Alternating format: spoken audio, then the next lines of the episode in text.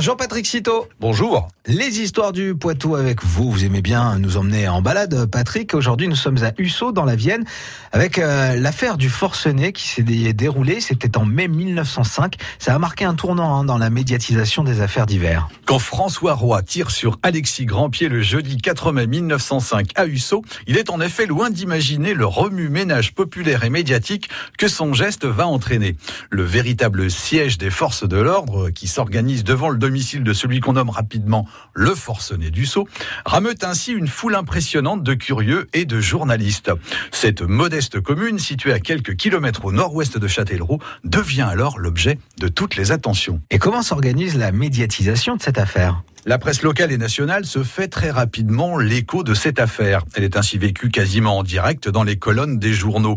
Après l'affaire de la recluse de Poitiers en 1901, celle du forcené du Sceau est un des premiers faits divers avec une telle couverture médiatique. Bien que banale, l'affaire est en effet au goût du public. La presse de l'époque ne diffuse pas ou peu de photos. Les photographes locaux vont alors se charger d'immortaliser cet épisode surréaliste et d'en faire la promotion. Le Châtelleraudais Charles Produit ainsi au moins 50 clichés de l'événement. On est d'accord, mais à l'époque, Twitter et les réseaux sociaux, ça n'existait pas. Alors comment ces photos sont-elles diffusées au public Alors, En effet, la diffusion des clichés se fait sous la forme de cartes postales. Éditées le jour même de la prise de vue, elles sont envoyées par leurs acquéreurs pour informer leurs amis de la progression du siège. À l'exemple d'une châtelleraudaise qui fait suivre cette affaire à une amie de Montmorillon.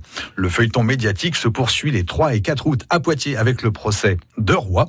C'est au tour du photographe Jules Robuchon de couvrir l'événement. On peut apercevoir un de ces clichés ainsi que ceux de Charles Arambourou dans le cadre de l'exposition Scène de justice en Vienne organisée aux archives départementales de la Vienne jusqu'au 21 juin. L'événement est également assorti d'un cycle de conférences sur place. Ce soir, à 18h, il sera question de juger sous Vichy, un thème abordé par Jean-Paul Jean, magistrat, vice-président de l'Association française d'histoire de la justice le 6 juin à 18h. C'est de la justice en image, de la caricature à la BD dont il sera question. Une conférence de Frédéric Chauveau, professeur d'histoire contemporaine à l'Université de Poitiers, qui viendra clore le cycle organisé aux archives départementales. Merci Patrick, merci pour cette histoire à retrouver sur francebleu.fr. France Bleu Poitou.